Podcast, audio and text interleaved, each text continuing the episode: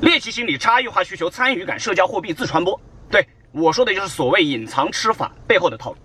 星巴克的香草新冰乐加桃桃糖浆加覆盆子糖浆，喜茶的多肉葡萄加芋圆波波加玫瑰青，通过的原材料自主搭配 DIY 呀，各种隐藏吃法就好像是商家的街头暗号，满满的凡尔赛的高级的味道，就好比告诉别人这个秘密我一般人不告诉他。其实所谓的隐藏菜单不过是商家的推广手段而已。通过猎奇心理提高到店率，通过满足差异化需求和参与感提升用户体验，而社交货币激发的优越感引发了自传播。你 get 到了吗？